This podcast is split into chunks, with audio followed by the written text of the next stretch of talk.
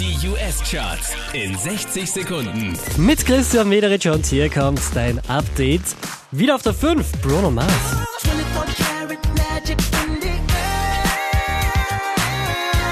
Letzte Woche Platz 3, diesmal auf der 4 The Weekend und Starboy.